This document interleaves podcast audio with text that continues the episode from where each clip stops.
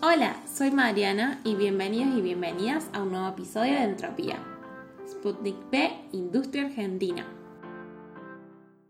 Las buenas noticias están abundando en las últimas 24 horas. Por un lado, el policía que había matado a George Floyd por uso excesivo de las fuerzas policiales en Estados Unidos fue declarado culpable. ¿Por qué cuento esto? Porque hicimos un episodio cuando sucedió esto a mediados del año pasado. Y si no saben o no se acuerdan y quieren saber, les dejo en la descripción el tercer episodio de Entropía, que es sobre esto. Además, ahora volviendo a Argentina, que entre todo este descontrol y frenesí de los últimos días, hoy se coló con una suerte de rayo esperanzador, una notición que ya todos y todas sabemos, que es que se va a producir la vacuna Sputnik B en Argentina, siendo los primeros en hacerlo en toda América Latina. La modalidad de este episodio va a ser un poco distinta, es más un episodio informativo de cómo se llevó a cabo el proceso para las negociaciones logrando el resultado, que todos ya sabemos, y vamos a retomar una cuestión un poco controversial que se relaciona con esto, que es el tema de las patentes más al final del episodio. En un primer lugar, tenemos que partir de que eh, la producción de esta vacuna en nuestro país no solamente va a buscar y va a producir soberanía nacional sanitaria, sino también que da la oportunidad de exportar al resto de América Central y América Latina de forma más fácil, rápida y por sobre todo más barata, así configurando esta suerte de soberanía sanitaria regional, si le podemos decir así. Bueno, pero primero para poner en orden este recorrido de negociaciones tenemos que saber cómo pasó todo esto. Las negociaciones no se dieron como repercutieron las noticias hace una semana sobre eh, que Guzmán fue a la capital rusa a agilizar las negociaciones en cuanto a la producción de la vacuna. La cuestión empieza antes. El 2 de febrero hay una comunicación de parte del presidente Alberto Fernández junto con Vladimir Putin que abordaron entre los distintos temas la situación epidemiológica de los dos países como algo que está súper en agenda, súper en boga, algo que no pueden evitar hablar. Y uno de esos temas que tocaron dentro de esto es la provisión de vacunas. En tanto, el designado embajador en Rusia, Eduardo Suaín, destacó que ambas naciones estuvieron siempre haciendo el esfuerzo para asegurar que la provisión de la vacuna Sputnik V continúe y en los plazos establecidos, siendo que estamos en el marco de un mundo donde los países están en una carrera literal para conseguir vacunas y los laboratorios tienen evidentes problemas de producción, vamos a ponerlo en comillas. Y acá podemos hablar un poco de la cuestión de las patentes, que lo vamos a retapar en un ratito. Volviendo a Eduardo Swain, el funcionario argentino aseguró que Rusia había dado pruebas de distinguir a Argentina con el acuerdo y con el envío de los primeros cargamentos de la vacuna. Además, el embajador remarcó que una de sus prioridades en su labor diplomática sería ayudar y contribuir para que la vacuna rusa siga llegando a Argentina. Swain en ese momento hablaba sobre la posibilidad de que la vacuna Sputnik V se desarrolle en Argentina, pero él lo planteaba más como una cuestión de una aspiración personal, un sueño propio, esas fueron de hecho sus palabras, porque no era uno de sus objetivos principales en su tarea diplomática, pero por parte del gobierno estaba determinado a avanzar en un proceso de transferencia tecnológica para que eventualmente la vacuna se pueda producir en Argentina. Parece que los sueños se hacen realidad porque pasó. Hace unos días tuvimos la noticia de que el ministro de Economía de la Nación, Martín Guzmán, junto con la asesora Cecilia Nicolini, viajaron a la capital rusa para negociar la producción de las vacunas Sputnik V en Argentina y también con otras cuestiones en su agenda como las negociaciones de la deuda del FMI, como siempre. Y bueno, la noticia es que el RDIF anunció que la empresa farmacéutica Laboratorios Richmond ya produjo el primer lote de eh, Sputnik V en Argentina y que este lote está siendo enviado al centro de Gamaleya. Gamaleya es el Centro Nacional de Investigación Epidemiológica y Microbiológica de Rusia.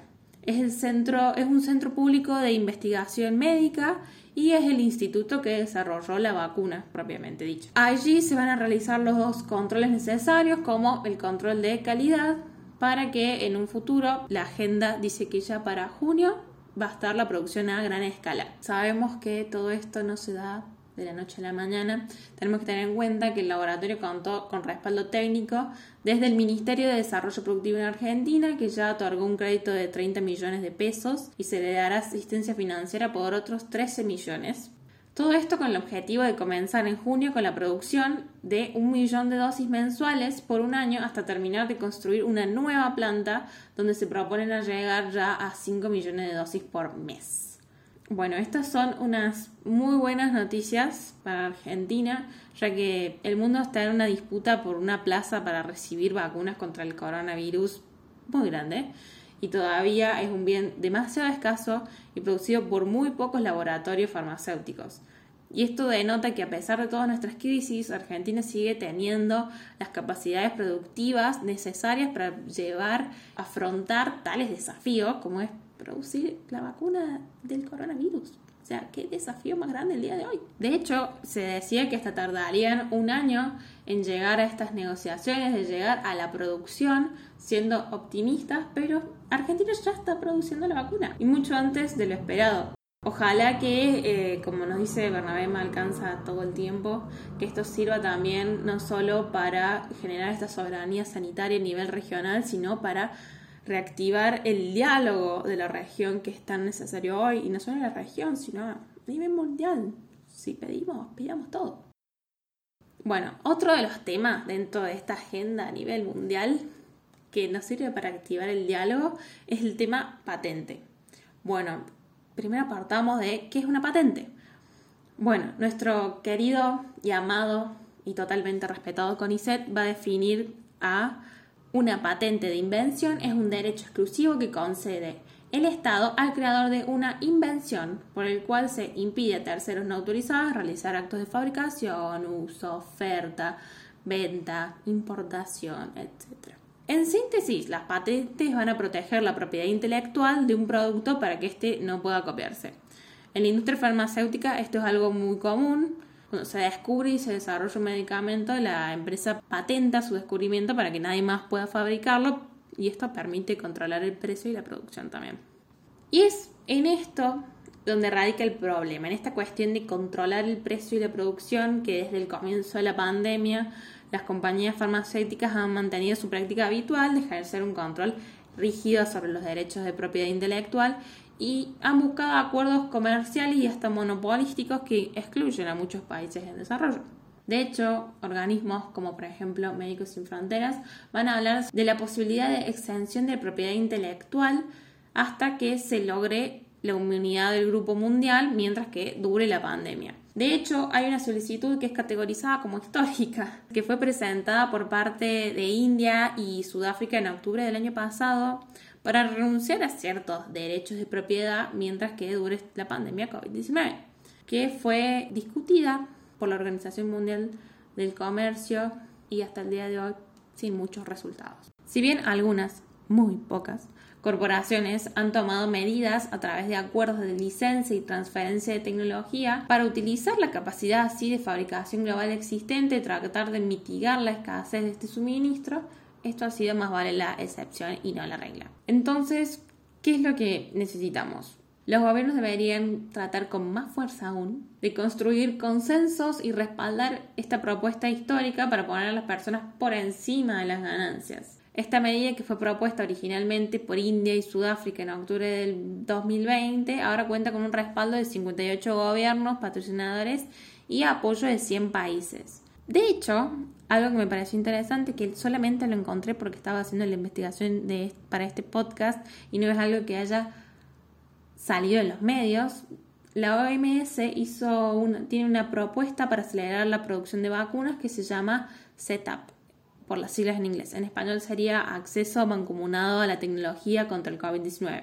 Este SETAP fue creado en junio del 2020, hace, ya hace unos 10 meses, casi un año, y solamente se suscribieron 40 países. Y las respuestas también fueron muy pocas o nulas. Algo que me parece interesante es que el secretario general de la ONU, de hecho, insta a las diferentes instituciones de gobernanza global de trabajar juntas de manera coordinada para contener, mitigar, reducir riesgos, creando redes, vínculos y cooperación sólida entre estas distintas organizaciones internacionales, regionales, empresas, instituciones, etc. O sea que el mundo necesita un multilateralismo en red, con vínculos y una cooperación sólida entre las distintas organizaciones, estados, empresas, sociedad civil, etc. Es necesaria esta cooperación, unidad, solidaridad, porque los estados no están en condiciones de responder a los problemas de forma aislada, y menos a este problema que no conoce fronteras, sino que es necesaria ampliar esta idea de gobernanza global para incluir a todos, desde empresa, sociedad, juventud y mujeres, que me pareció algo súper interesante que lo haya dicho, que alguien lo haya dicho, que alguien lo haya reconocido. Es por eso que se insta a la capacidad de actuar con decisión, o sea, sobre base de un consenso global por el bien del planeta y necesitamos instituciones multilaterales que sean equitativas, que sean representativas de todos, de todas, porque ya todos conocemos la asimetría que hay a nivel mundial en la mesa. Para concluir este episodio que fue bastante informativo, no puedo dejar de insistir que la salud es un derecho universal y que todas las personas deben recibirlo, que las vacunas sirven, no sean antivacunas por favor. También sirve el distanciamiento social, el barbijo bien puesto y el saludo con el puñito, que es tan saludo como un beso en el cachete. Así que esto es todo por hoy. Espero que siga habiendo más buenas noticias. Muchas gracias por haber escuchado todo este podcast, por llegar hasta acá. Nos vemos, nos escuchamos en el próximo. Mientras tanto, no se olviden de seguirnos en nuestras redes que están en la descripción. Gracias por todo. Saludos de puñito para todos.